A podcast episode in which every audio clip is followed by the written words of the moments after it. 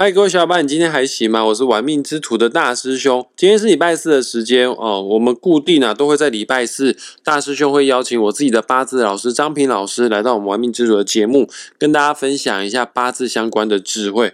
好，那我们这是一系列的节目哦，我们是探讨不同月份出生的人对我们造成什么样的影响。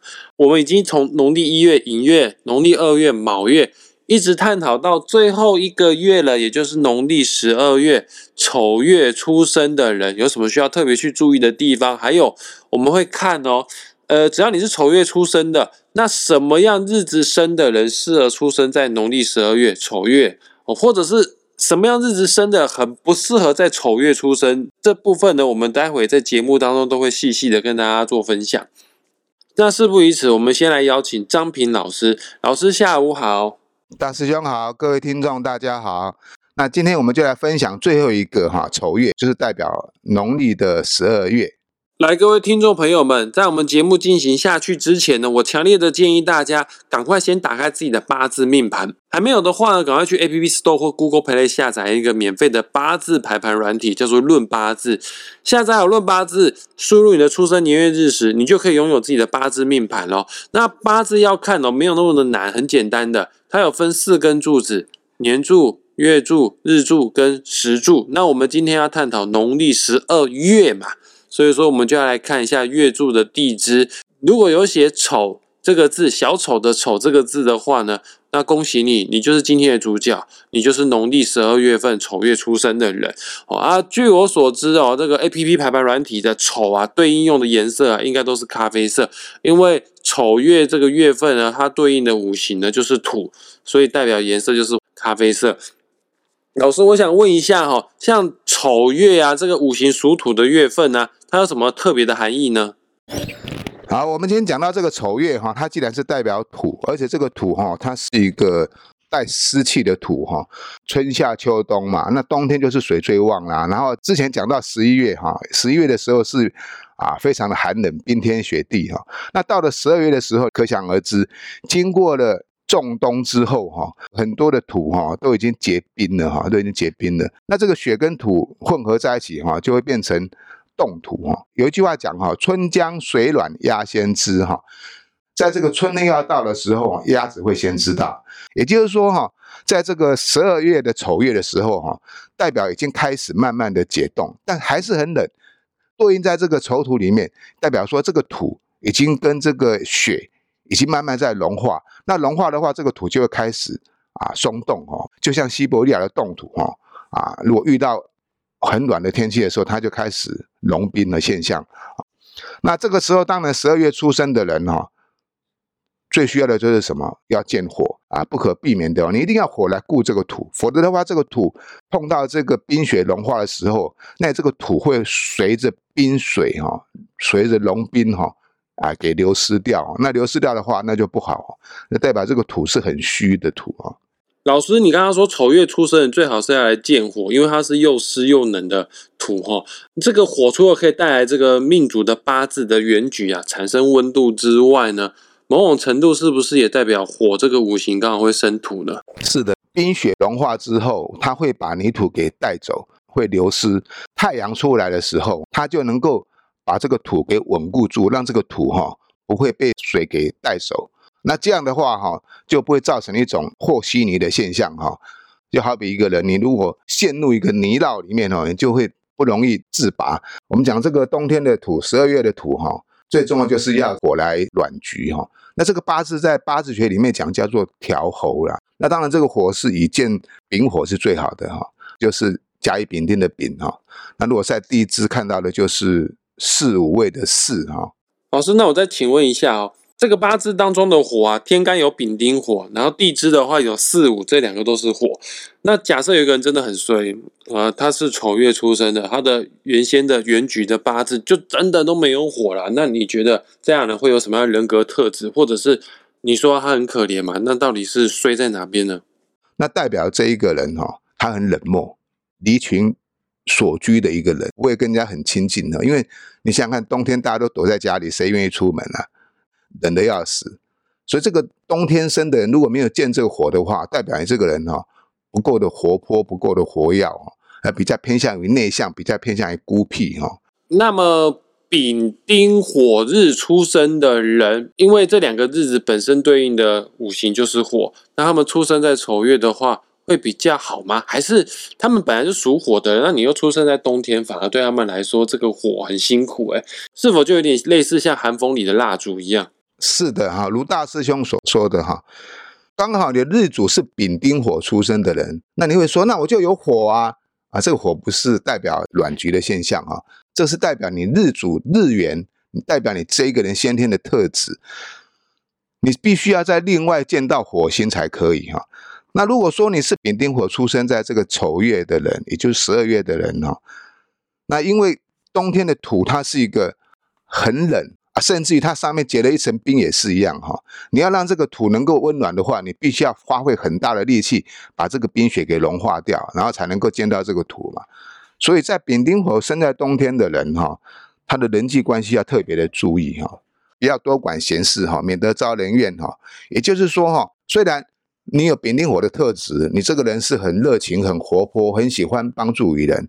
但是要特别注意，就是说，你不要拿你的热脸去贴别人的冷屁股，否则的话，你会得到反效果。凡事量力而为，你太鸡婆，对自己反而不是好事。老师，那我想再问一下，除了丙丁火日出生的人，他们不适合出生在这么冷、这么湿的丑月。那除了他们两个之外，还有哪些人不适合生在丑月呢？呃，我们上一集讲到子月的时候，讲到这个壬癸水的人啊，出生在子月哈。它是属于一种大成大败的现象。如果你的八字的格局不错的话，哈，可以算是一个成功的人士啊。八字的格局比较差的话，哈，那就容易导致失败啊。话讲回来，到十二月的时候，哈，带水的土，哈，并跟水融合在一起的土，哈，那这个时候，如果你又是壬癸水出生的人，哈，不管是男生女生，哈，都是非常不利的一个状况啊。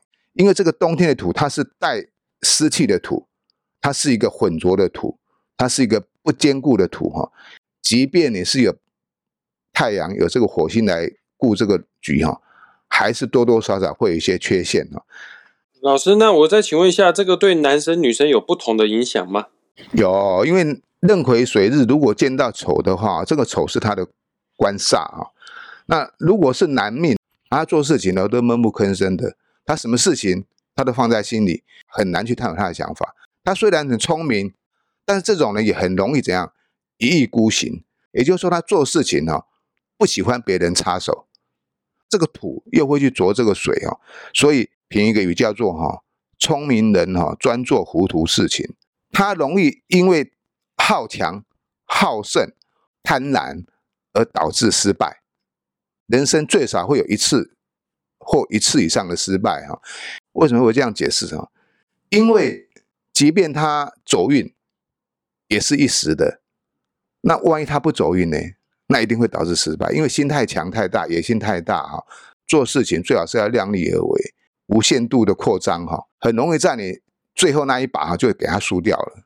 老师，那刚刚你说男生壬癸水日在丑月大成大败，那女生也会这样吗？因为女生天生个性本来就比男生保守，应该还好吧？是的，女生就是比男生保守嘛。不利的一个因素哈，大部分都是败在这个感情方面哈。有句话讲哈，叫做遇人不淑哈，遇人不淑，不是说你不够好，或者说你太笨，只是说啊，女生我们比较重视的是感情方面哈。当你遇到一个男人的时候，你可能看他是表面光鲜亮丽哈，啊风风光光的哈，但是可能你相处久你就知道哈，其实我们不能说他渣男了哈，但是他一定是一个不懂得珍惜你的一个男人哦，啊，或者是说。他好像表现的非常的突出，非常的好强，非常有能力。可是事实上，他做事情一意的孤行，导致失败，糊涂的一个男人啊。女生如果碰到这种状况的话，也不用太灰心啊。我们是建议说，不要太早结婚就好了啊。我宁可谈感情、谈恋爱失败，我也不要因婚姻而失败。也就是说，你必须要经过一个比较长的时间观察啊，不要说哈二十出头岁啦，看到一个不错对象啦，然后你觉得这个是可以托付一生的，你就马上嫁了。可以稍微再观察几年呢？老师，我再问一下哦。虽然说丑月啊，它是冬天呢，但是它的五行毕竟还是土。那假设有一个人是戊戊己土质出生的，那算不算是生在对的时机点？是否他一出生下来就握有这个主场优势呢？冬天的土它一样是冰冻的土，即便是戊己土出生在这个丑月的土哈，还是需要有火星哈，因为这个土毕竟还是一个寸草不生，代表就是说你很想要发挥你的能力，发挥你的才华，闯出一番事业，可是就没有头绪，就没办法发挥的出来，还是要这个火星呐，也就是说你需要哈懂你的人有一个贵人能够帮助你，能够拉拔你。这样才比较会有机会成功。但是我再补充一点哦，大家知道十二月再过来就是春天了嘛？这个月结束之后哈，就进入了一个一年的新的开始。只要哈你能够有得到火星哈，它仍然是具有无限的生命力，因为春天即将到来，所有的万物即将蓬勃发展哦。也就是说，在这个月的后十五天出生的话哈，大寒之后出生的哈。会比上半月出生的人哈，会比较活泼一点啊，因为这个春天即将到来嘛，你会感觉你比较有活力哈。甲乙丙丁戊己庚辛壬癸日出生都不管了哈，加强自己的能力，把自己的专业、自己的才华生根。只要碰到大运或者是流年走活运的时候，爆发力是蛮强的，就很快就可以上来了啊。我用一句话啊送给哈这个出生在冬月哈十二月出生的人呢：山穷水尽。疑无路，柳暗花明又一村。最坏的就是这个样子的，所以说生在冬天也不要太气馁哈。了解各位听众朋友，就算你在丑月出生，然后你原先的八字没有火的话，没关系啊，你总会走到有火的运势哈。其实以我们的命理经验来看哈，这天生命格不够好的人，但是通常都会走好运哈。当然命跟运要一起看，但有的时候呢，命运它确实可以构成一种互补哦。啊，大师兄讲的不错哈，命跟运哈，其实它是一个相连的哈。就是说，我们八字的结构的命不是很漂亮的话，就是八个字的命不是很漂亮的话，但是你如果这个运走的不错的话，运就是指我们每十年、十年在走的这个运哈，那一样是可以发挥的很好。我虽然开着一部国产的不是高档汽车，可是我如果开在平坦的道路上的话，我这部车子一样可以把它性能发挥到非常的好。但是开的是一部进口的高档汽车，比如说 B N W 的双 B 的这种车，可是开在这个石头路上啊，这样会颠簸不稳，它的性能也没办法发挥的出来。所以说，一个人的八字就好好比是一部车子嘛，不是一个高档的八字，但是只要我能够走在平坦的路上，我一样可以发挥它的极限。八字不好也不用太气馁，因为很多人都八字不好，所以我们人才有那么的努力跟辛勤的工作。但是你也看过很多人经过努力辛勤之后而能够获得成就，也是非常多。各位听众朋友们，那我们今天节目即将这个地方画下句点哦。如果你想要更深入、更了解你的八字适合在哪个月份出生，或者是你出生的月份对你来说是有利还是有害的话呢？我建议大家，与其花钱算命，不如呃花钱花时间自己来学算命哈。张平老师的线上八字班啊，即将在六月份开。想要上车的听众朋友们，想当大师兄师弟的同学们，赶快把握这一次机会哦！